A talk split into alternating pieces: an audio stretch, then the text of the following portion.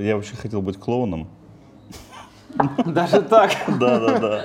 Я на так специализацию выбрал. По одежке э, преподавателей. То есть был в один день у нас и уголовное, и гражданское право.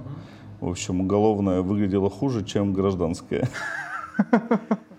Можешь вспомнить, вот, э, что больше всего тебя э, шокировало, когда ты только, только начал работать на практике? Вот это... Ну, что все несправедливо. Никогда не думал, что я скажу в нашей э, программе такое, но я это говорю. Что мы будем сегодня готовить?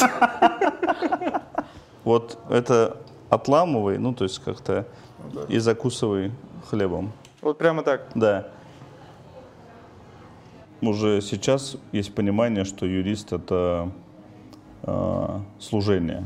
То есть это не значит, что не надо извлекать прибыль и работать, но вот как- как-то к этому я сейчас прихожу.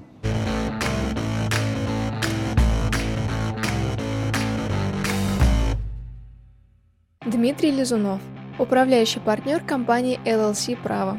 Закончил юридический институт Томского государственного университета. Имеет более чем 15-летний опыт работы с проблемными должниками. Арбитражный управляющий. Признан международным рейтингом Chambers Europe 2018 как значимый практик в сфере юриспруденции. Советник ректора Национального исследовательского Томского государственного университета, разработчик авторского курса и куратор кафедры корпоративной юридической практики. Отец троих дочерей и сына.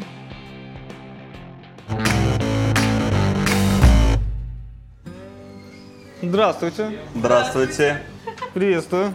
Добрый день. У нас сегодня необычный формат. Я думаю, что мы его раскроем по мере э, интервью. уже, честно Вот. говоря. Давайте приступать. Давайте. Давайте.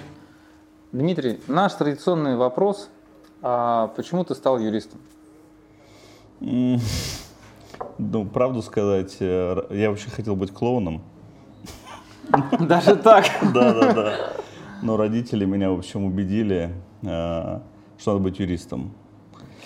Значит, я сопротивлялся долго, значит, ну, поверил им и пошел. Но, хотя клоун это как бы смешно звучит, но это одна из самых сложных профессий, на самом деле. Вот, в общем, многогранная, то есть там много навыков надо иметь. Но когда начал учиться, как бы втянулся, понравилось мне и, ну, вот стал юристом. А где ты учился, расскажи. В Томске учился, в Томском университете. Ну, у тебя же такая очень интересная история, что ты жил э, не сначала э, именно в этом регионе, Нет, я всегда жил в этом регионе. а у тебя м, корни. Я родился в Томске, но у меня просто родители приезжие, там бабушка с, Ка- с Кавказа, и вот на Кавказе я там вырос. Я такой как бы с детства космополит, в общем, но родился я коренной томич. Родился и вырос, и живу в Томске до сих пор. Отлично. А когда поступал в Томский университет, э, ну, страшно было? То есть э, вот э, ты задумывался над тем, что если все-таки не поступишь, а ты будешь еще раз поступать, либо же все-таки пойдешь в какую-то другую факультет? Ну, в, в то время у меня вообще таких мыслей не было. То есть я вообще как-то очень слабо себе представлял свое будущее вообще, кем я буду в итоге, кто такой юрист и как у меня судьба сложится. Вот в 17 лет, вот сейчас уже преподавая в университете смотришь и, и говоришь студентам, там вы должны знать, понимать там, а сам же, ну, не понимаешь тоже. Как бы он поступил и поступил, ну так, так, так. Я еще поступил на исторический, на юридический, в общем, как бы заодно сразу по баллам прошел, поэтому, ну, лето, 97 год, мне как-то, ну, было не то, что все равно, но как бы, ну, не беспокоился я на эту тему. А можешь вспомнить какие-то смешные случаи во время учебы? В университете, Да. это, знаешь, как это, расскажи анекдот. То есть всегда очень тяжело вспомнить э, какой-то смешной случай. Ну, я на так специализацию выбрал. То есть вот э, не совсем смешной, но то есть я как бы по одежке э, преподавателей. То есть был в один день у нас и уголовное, и гражданское право. В общем, уголовное выглядело хуже, чем гражданское.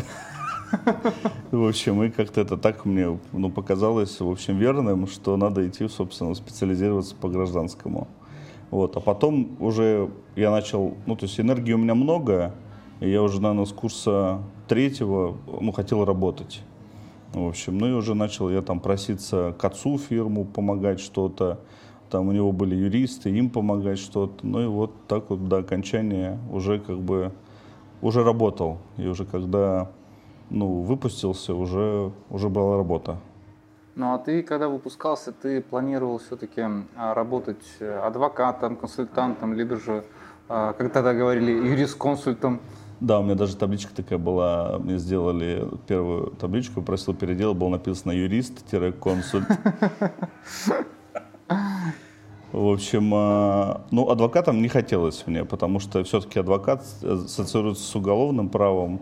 А, ну, как-то, ну, не видела себя там, в общем, и, и до сих пор не вижу.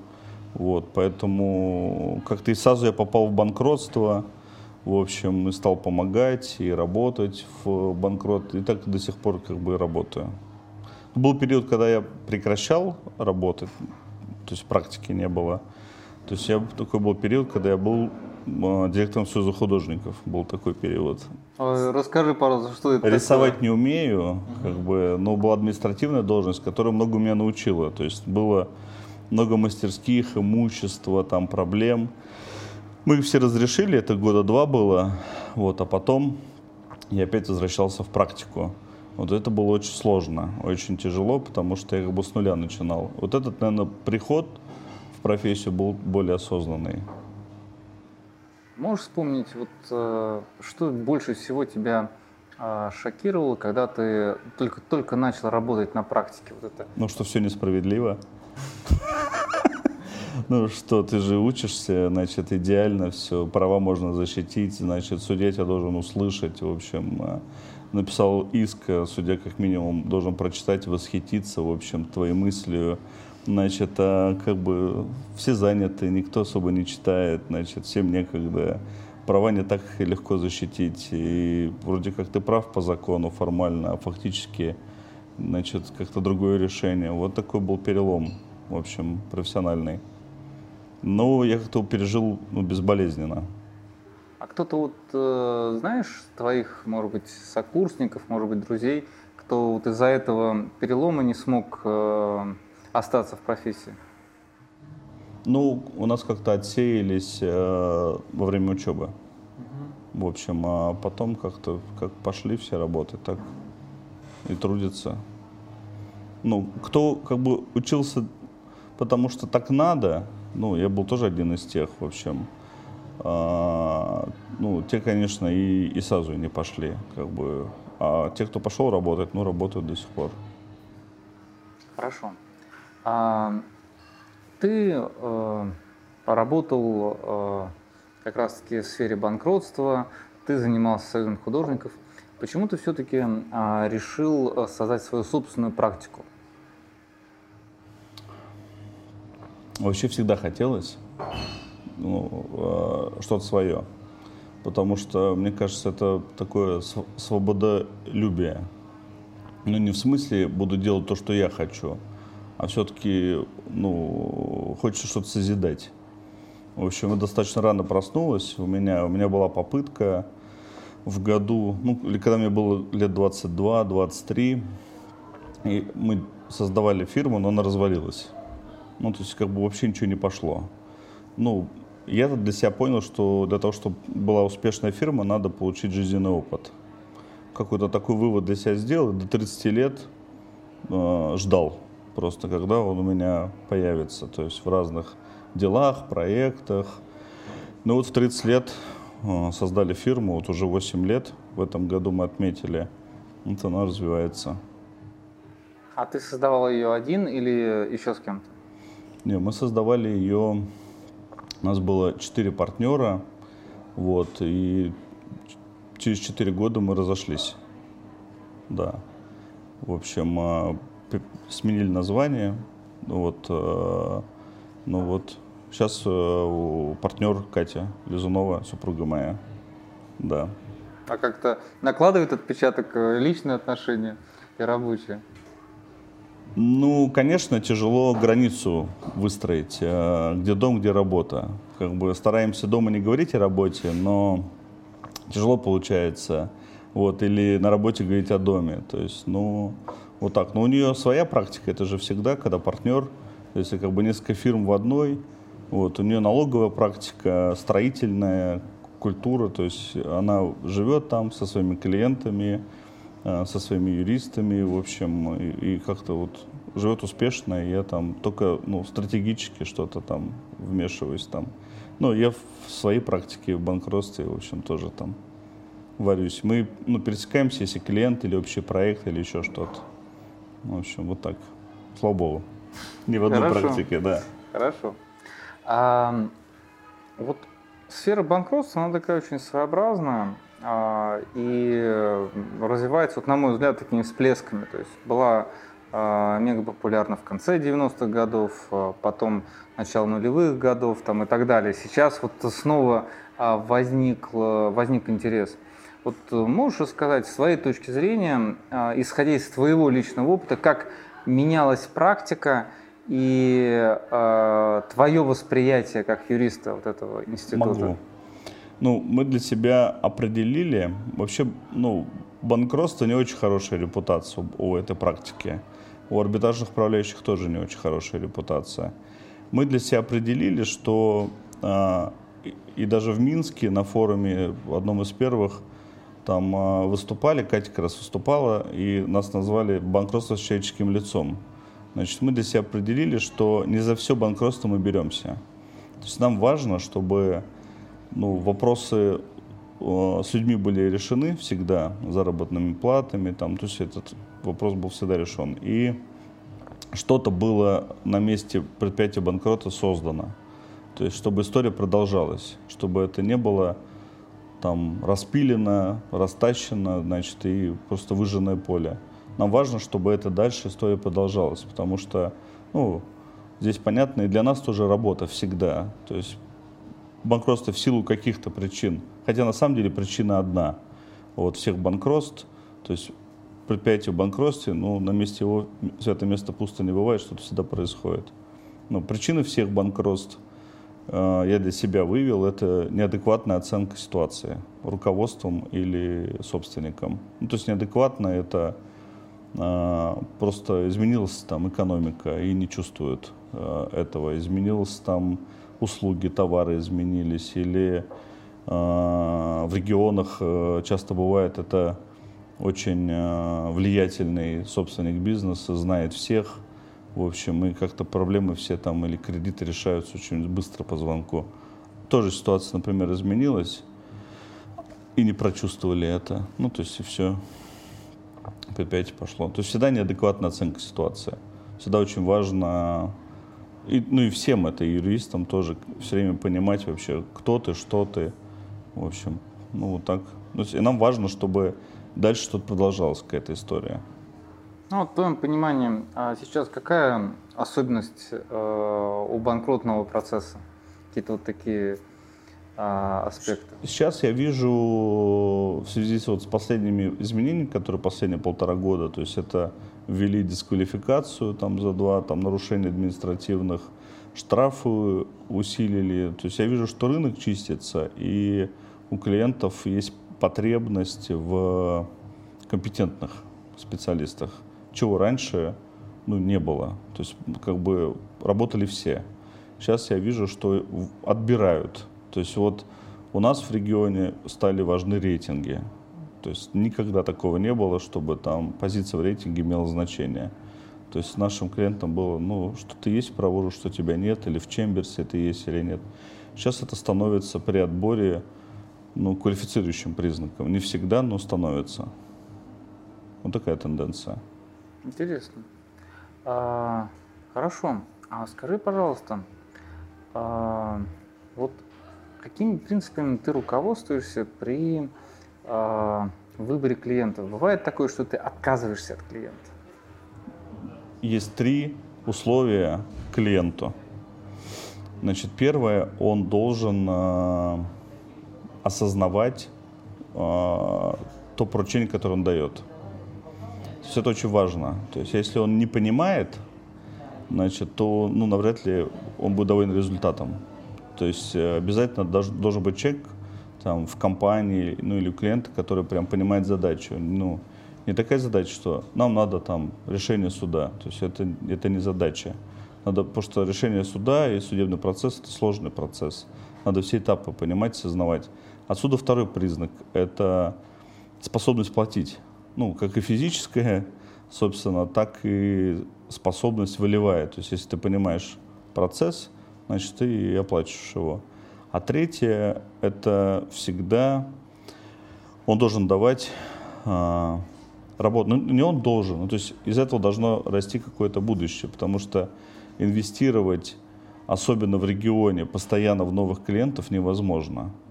Ну вот, все наши клиенты, ну не все, процентов 80, это те клиенты, с которыми мы работаем 8 лет уже. То есть они периодически уходят, появляются, но они нам постоянно дают работу, потому что ну, и мы как бы к ним настроены значит, долгосрочно работать, и они это понимают. То есть он, если это проект одноразовый, ну, то есть вот на один раз, ну, скорее всего, мы откажемся даже, потому что все равно этот процесс, когда ты притираешься к клиенту, выстраиваешь отношения, то есть очень много времени инвестируешь, и потом он уходит навсегда, то есть это очень тяжело. То есть мы стараемся вот по этим трем признакам для всех клиентов выбирать.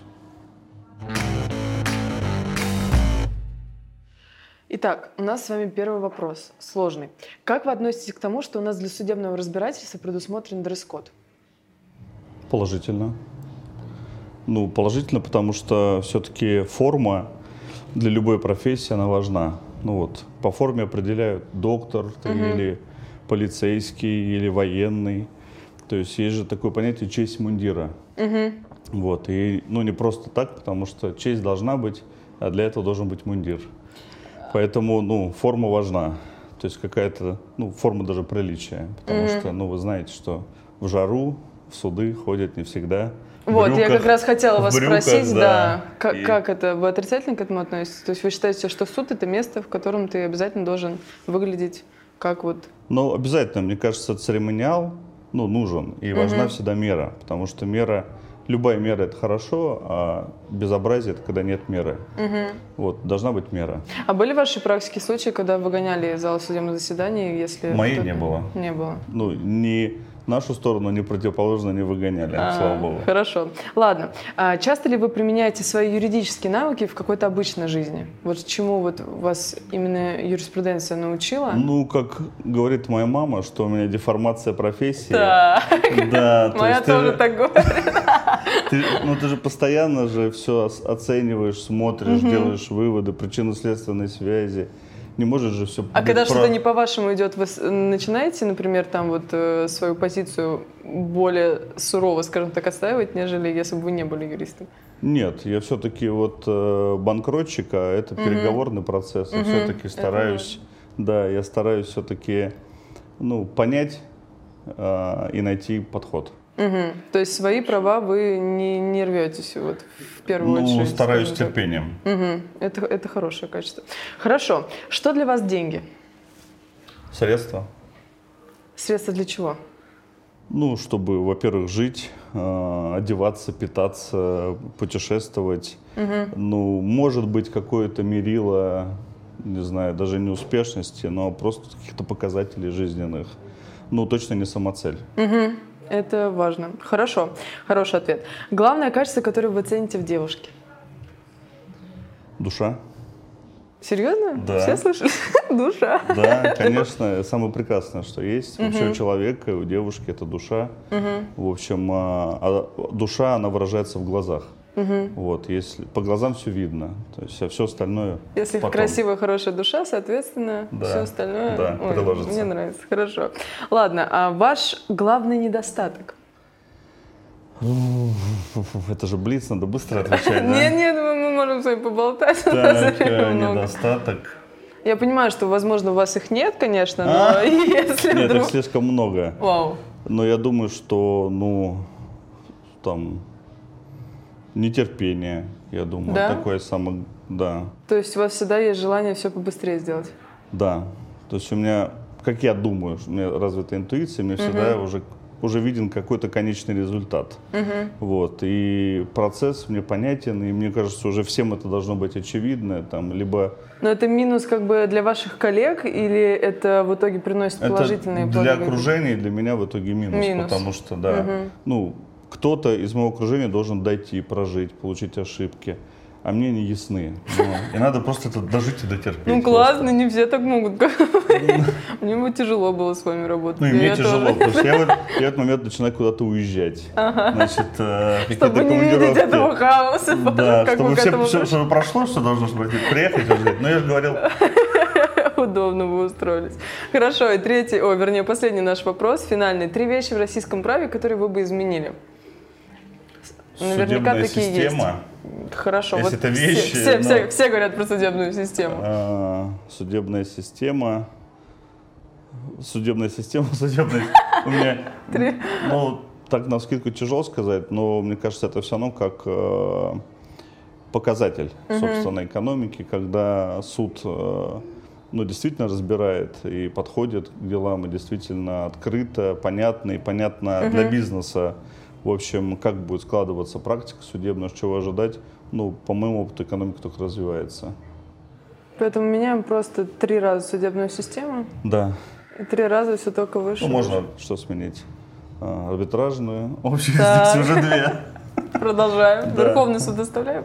Да, пускай да? будет, конечно. Ну, да. конечно, все, наверное, не знаю, говорят, не говорят, но я вспоминаю времена, когда был высший арбитражный суд. Э, говорят часто, да. Да, и действительно, вот э, бизнесу было понятнее.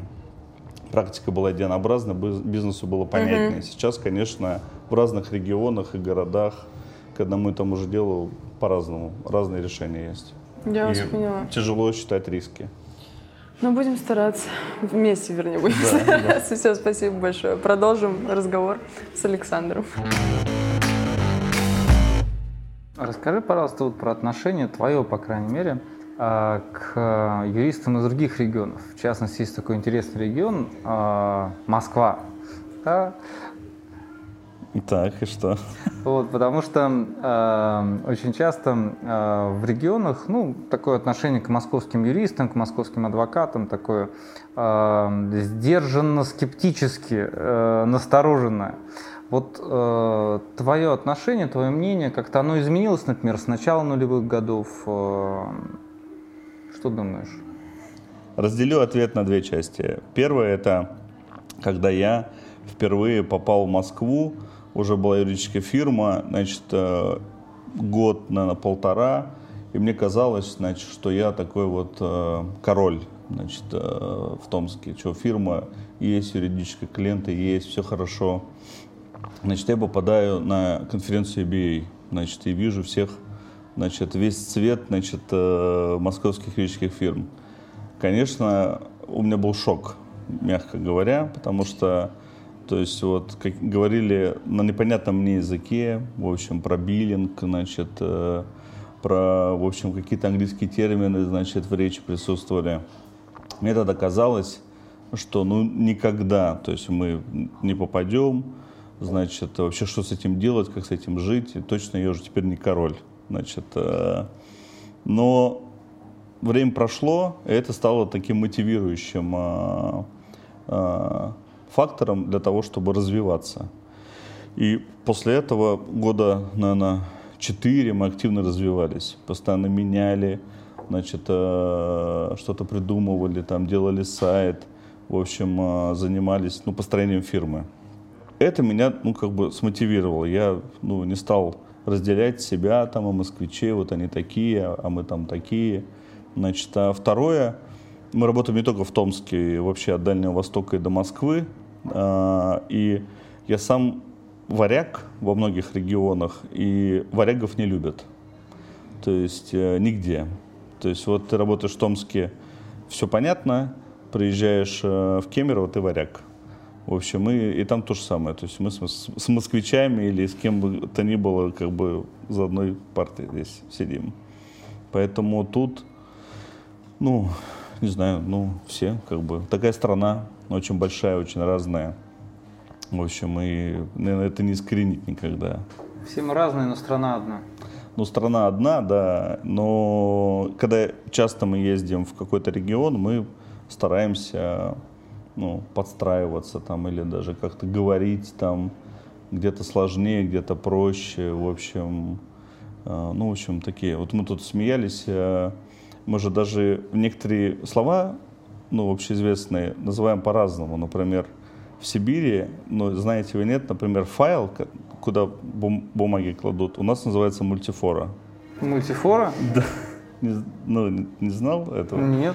То есть вот такие всякие штуки, они как бы нас вот и разделяют, и объединяют. Это по названию компании, наверное, которая Не знаю, откуда, Мультифора. как бы, вот. Проверить. Да, я в Питере был, значит, и попросил две мультифоры. Что дали? Народ не понял. Хорошо. А, вопрос э, тоже такой традиционный, но он очень часто возникает. А, это вопрос э, соотношения адвокатуры и юридических фирм. Вот твое отношение к адвокатуре? Сложное отношение у меня, честно говоря, потому что э, то, что я вижу вот из работы своей, там, значит, адвокаты, конечно, не так э, бизнесово настроенные.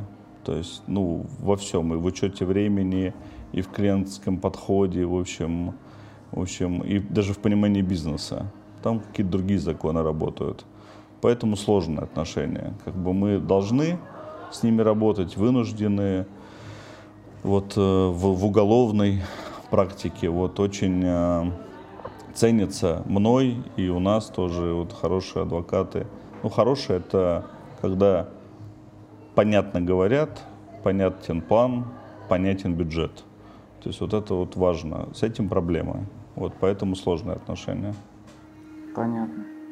А, сам э, никогда не задумывался, что надо стать адвокатом? Задумывался, но я арбитражный управляющий, это противоречит. Значит, э, поэтому пока как бы приоритет э, вот здесь. А как дальше будет, не знаю. Не было никогда желания заняться бизнесом. Ну вот прямо бизнесом не то, что вот э, связанным там с арбитражным управлением, либо же когда вот нужно стать топ-менеджером на некоторое время, да, а вот э, какой-то сферы не связанной с юриспруденцией, вот, вот прямо бизнес-бизнес. Нет, не было. Как-то вот уже сейчас есть понимание, что юрист это э, служение. Вот, э, вот как, как служение. То есть это не значит, что не надо извлекать прибыль и работать, но вот как- как-то к этому я сейчас прихожу. Что все-таки мы призваны служить а, людям, значит, и надо помогать. Но хоть и есть навыки бизнесовые, но ну, не знаю даже в какой бы сфере я бы мог бы быть бизнесменом. А у тебя бывают проекты про бона бесплатно? Да, есть даже не пробона, а продео. Знаешь, продео. Это же первоначальная история пробона, то есть оттуда пошло. Продео это э, для Христа. Угу. То есть вот у нас есть э, проект, мы помогаем ну, разным, у нас есть детдом, которому мы помогаем, значит, я там возглавляю попечительский совет, там дети-инвалиды. У нас есть разные фонды, которым мы помогаем, и мы э, фактически построили юродел в епархии, в метрополии нашей Томской. В общем, поэтому продео, и оттуда очень много задач у нас приходит из разных сфер. И стройка, и корпоративка, и все что угодно вообще. Есть еще одна сфера твоей жизни, про которую мы еще не говорили. Это то, что связано с Томским университетом. Да, да. А, как все-таки так вышло, что ты вернулся в университет – а, и стал преподавать. Тем более не просто преподавать, а даже а, заниматься развитием кафедры, связанной с практической юриспруденцией. Ну, случайно, как бы все случайно, не случайно. Было совещание у нас у замгубернатора по инвестициям, и я так в сердцах высказался, что никто не умеет работать с инвестициями. Было много на этом совещании людей, в том числе и ректор был наш Томского университета. Значит, я сказал, что для того, чтобы пришли инвесторы в регион, надо, чтобы много было юридических фирм, которые умеют работать с инвестором. Не писать ему там толстенные отчеты, значит, э, как у нас тут все хорошо, а просто понятная инфографикой, объяснять ему риски, последствия, возможности. В общем, мне ректор на этом мне сказал, откуда ты такой взялся. В общем, э, пригласил меня чай попить на следующий день. Мы попили чай. Это нынешний ректор Эдуард да, Голожанский. Эдуард Голожанский, да. Значит, э, мы попили чай, значит, э, он очень молодец большой, мобильный. Он говорит, давай-ка ты иди преподавай, раз такой, значит, умный. Ну, собственно, и так, а к тому времени накопилось, что сказать. Значит, и, конечно, я думаю, у всех, и у нас в том числе, есть большая проблема в кадрах. Здесь была вторая задача а, воспитывать кадры или хотя бы вообще рассказывать студентам, что есть вообще юридический бизнес. Потому что кроме суда, прокуратуры, администрации студент мало что знает. Значит, это вот как бы такая история. Значит, а в бизнесе надо ну, обладать какими-то навыками, как то говорить, писать, значит, выступать публично. Вот это мы начали рассказывать. И успешно получилось. Значит, это потом переросло в курс. Значит, э, потом это в итоге переросло в кафедру. В общем, и вот мы создали на базе нашей фирмы совместную кафедру с университетом. Значит, она называется «Кафедра корпоративной юридической практики».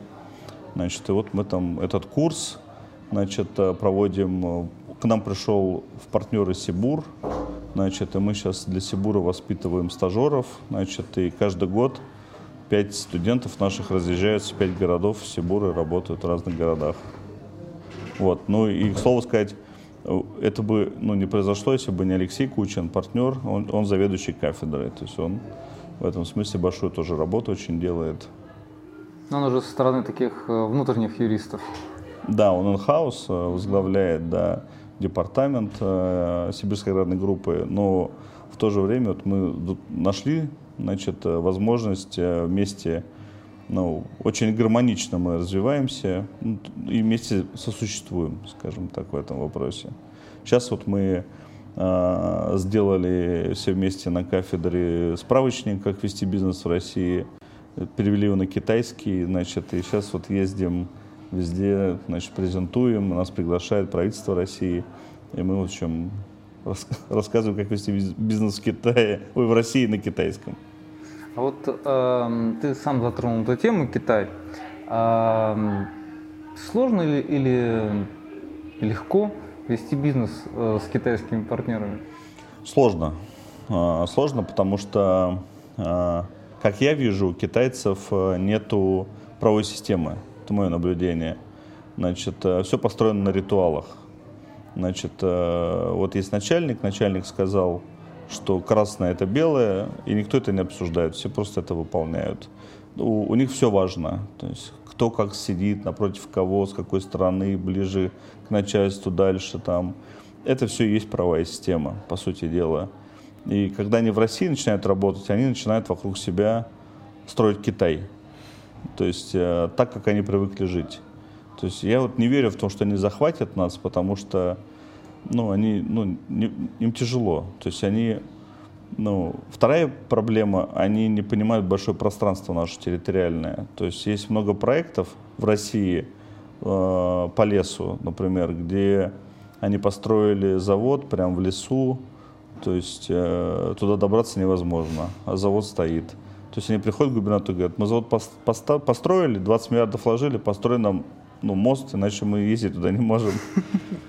Ну, вот как бы так вот. То есть у них же нет столько места свободного, и они не совсем понимают, значит, то есть у них все занято. И куда бы ты что бы ни сделал, все успешно. Везде много людей. У нас не так. Вот, и они, конечно, им тяжело. Они не доверяют э, российским специалистам разным ни инженерам, ни менеджменту, ни юристам, ни бухгалтерам, ни экономистам пытаются сами это делать, поэтому сложно. Ну, собственно, поэтому мы этот справочник и написали для того, чтобы просто у них какой-то был ориентир вообще, то есть вот, что происходит. Понятно. А, расскажи про свои хобби. Вот что тебя, а, помимо права да, и банкротства, вот действительно дает тебе некий драйв, а, и у тебя начинают загораться глаза? Ну, это приготовление еды, не знаю, поварское хобби, наверное, так. Ну, то есть тут тоже, опять же, несколько есть э, факторов. Во-первых, э, у нас в Кате много детей, ну, четверо. И из всех домашних обязанностей я бы я всегда выбираю приготовить еду, нежели делать уроки. В общем, это проще, честно говоря. В общем, во-вторых, я так отдыхаю. То есть вот какая-то моторная функция, что-то делать, она расслабляет и позволяет большое количество информации переваривать во время приготовления. То есть это там думать не надо, все понятно как бы. Вот. В-третьих, это все время попытка достигнуть э, такого же результата, как на кухне у себя в фирме. То есть вот набор простых продуктов, а чтобы было вкусно и хорошо. Ну вот. Также и хочется проекты делать, чтобы было просто, понятно, вкусно, по-творчески хорошо. Ну, вот хотелось бы попробовать. Ну, давай пробуем. Давай. Никогда не думал, что я скажу в нашей э, программе такое, но я это говорю. Что мы будем сегодня готовить? Ну, э, еда же это еще и традиция.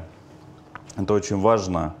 А, поскольку я вырос э, на Кавказе, то мы сегодня будем готовить э, очень вкусное летнее легкое блюдо. Это арбуз с брынзой и лепешкой.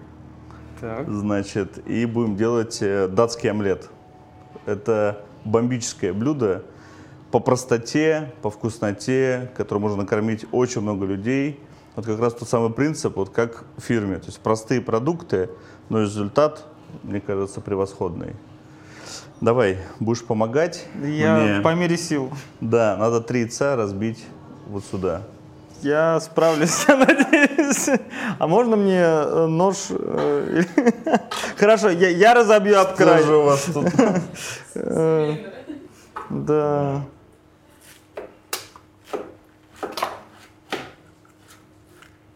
Вообще, мне кажется, возле э, еды все объединяется всегда.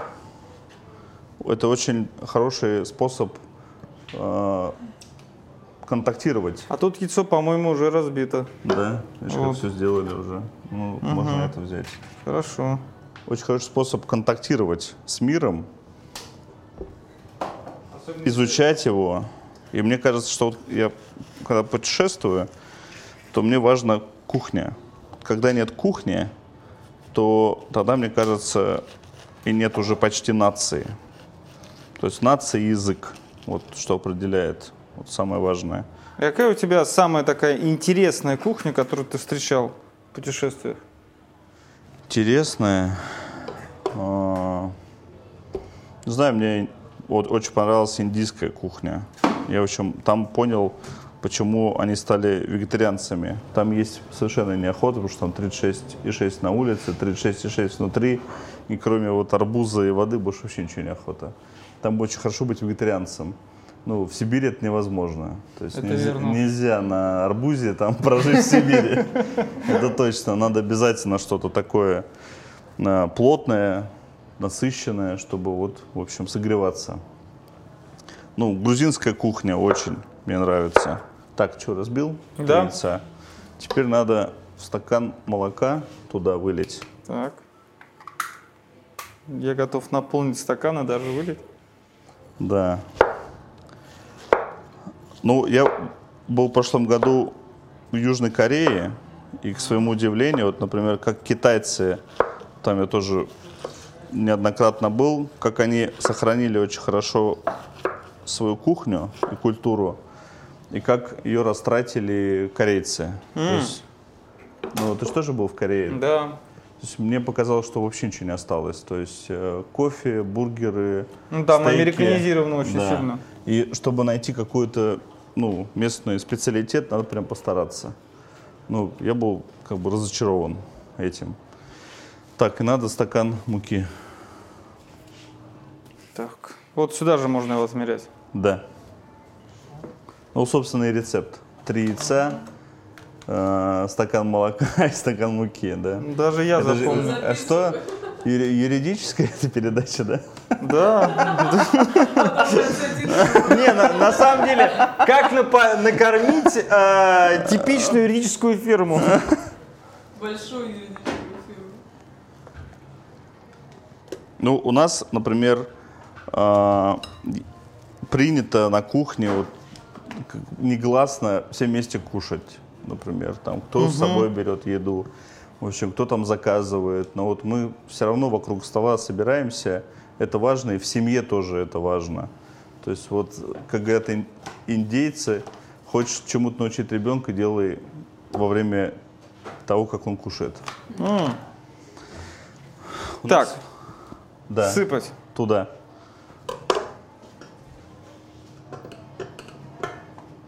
Уже. Ага. Все, спасибо. Так, теперь все, у нас звук уходит.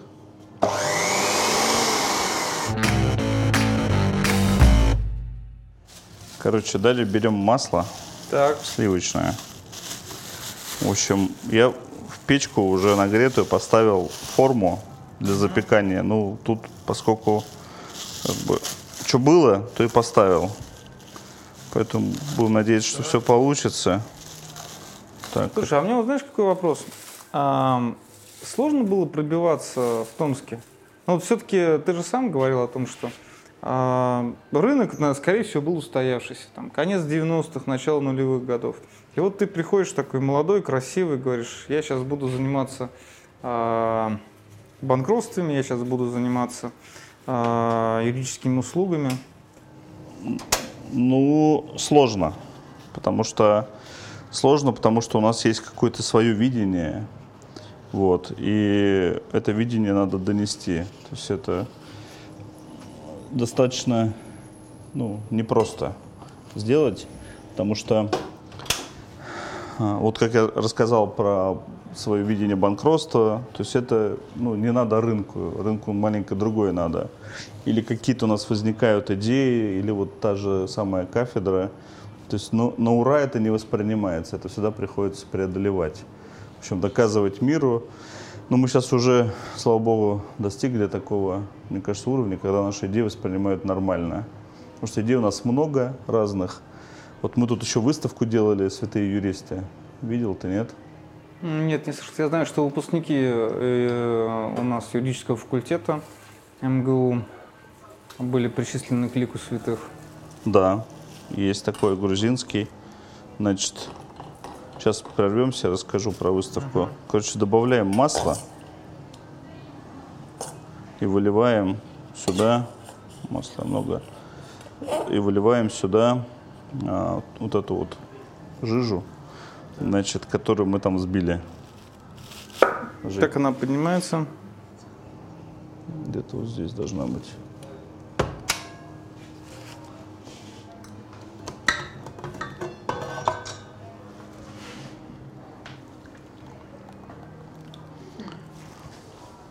И ставим обратно в духовку.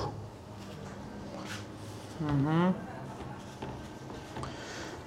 В общем, про выставку мы к Дню юриста, э, значит, как-то традиционно всегда интересовались, как назывался юрист там 100-200 лет назад. В общем, делали разные инфографики, там и э, подьячный, поверенный. Угу. В общем, а потом как одевался, то есть делали инфографику. И в прошлом году мне стало интересно, были ли среди святых, значит, православных юристы. И я нашел 12 юристов. Значит, вот э, самый известный Иван Златоуст, значит, который, собственно, написал порядок богослужения, литургию, mm-hmm. самую главную службу. Значит, э, он был адвокатом. Значит, какое-то время проработал адвокатом. Вот э, Новицкий и Ковшаров, они были советской властью замучены, mm-hmm. вот, которые в Петербурге в Грузии вот я в мае был, нашел. Вот сейчас мы с э, патриархией, в общем, готовим выставку в Москве. Вот, ну, думаю, что либо осенью, либо к Дню юриста, ну, скорее всего, в храме Христа Спасителя будет выставка у нас. Ну, дай знать обязательно, Конечно, потому что это дело да, важное. Да. Так, что нам осталось? Порезать арбуз, и можно приступать к арбузу, пока готовится Отлично. омлет. Все просто. Мы Все... уже давно хотим. Все быстро и просто. А это брынза? Да. Ну, благо тут возле места съемок хороший рынок очень, Даниловский. В общем, и тут э, все есть. В Москве в принципе все есть. Есть такой советский анекдот. Mm-hmm. Надо попасть только в этот магазин, в принципе. Потому что в Москве в принципе все есть. Так. В этом смысле в Томске, ну и вообще в регионах как бы доступ к продуктам ограничен, потому что не всегда все есть, чего ты хочешь. Ну, давай положим вот так. Как бы по-деревенски, как говорится. И хлебчик порежем. Ну и, собственно, вот блюдо и готово. Арбуз, сыр, и хлеб. Можно попробовать. Вот у нас уже летнее меню есть.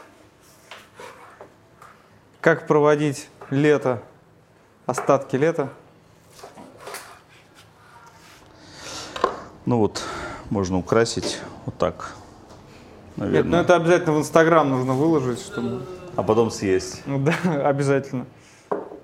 Потому что мы обязательно пустим еще твои фотографии из Инстаграма, как ты разные вещи готовишь.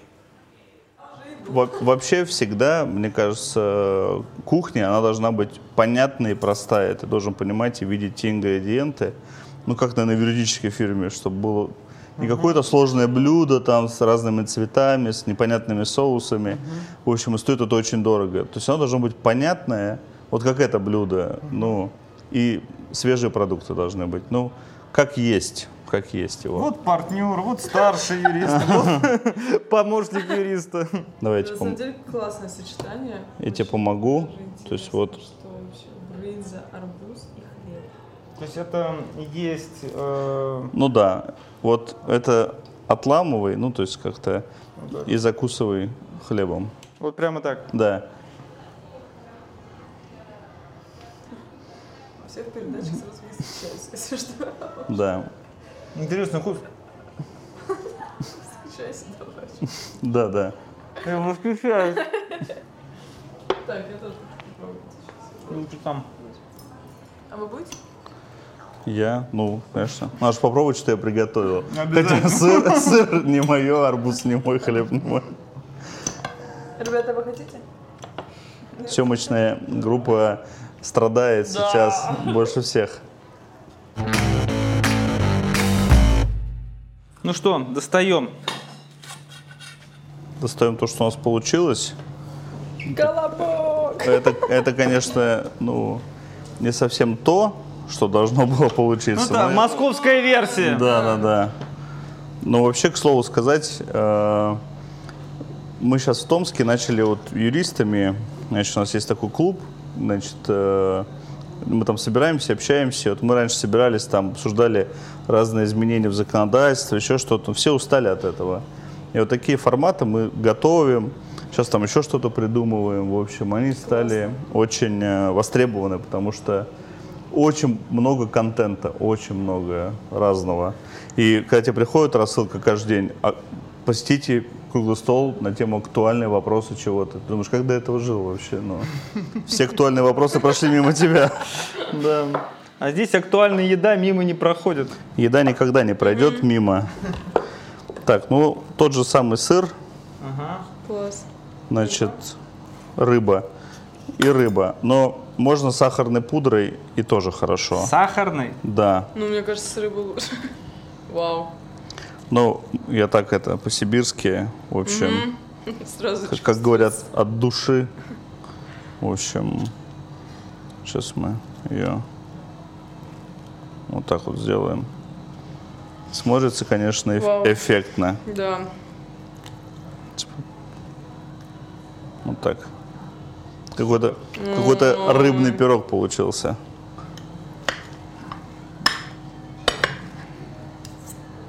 Ой, а внутри как интересно. Так прям плотненько. Да. Так, друзья, три яйца, стакан муки, стакан молока, рыба и брынза. И три юриста. И три рыба, брынза и три юриста. Запекаем в духовке 20 минут, вуаля, на всю семью. Да, ну, у нас дети очень это блюдо уважают, и оно нас спасает, особенно по утрам. Угу. В общем... На скорую руку, да, быстро сделаем. Да. Всех накормил. Вот. Прошу. Отлично. Та-дам. Начинаем есть. Мне прямо это... Может, вот это все. Я боюсь, что Ну что, Александр? Вкусно. Спасибо. Может быть, не Дмитрий, спасибо э, за наше интервью. Э, коллеги, подписывайтесь на наш канал. Очень. И помните, что юристы тоже люди. Спасибо вам. И приятного аппетита. Спасибо. Спасибо.